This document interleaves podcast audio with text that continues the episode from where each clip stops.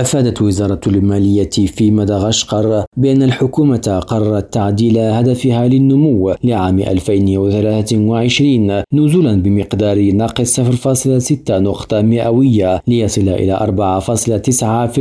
4.9% وذكرت الوزارة في مشروع قانون المالية لهذه السنة أن هذا القرار يأخذ في عين الاعتبار السياق التضخمي الذي سيستمر في عام 2023 وكذلك مستوى الطلب العالمي والحرب في أوكرانيا إلياس خلفي ريم راديو جوهانسبرغ.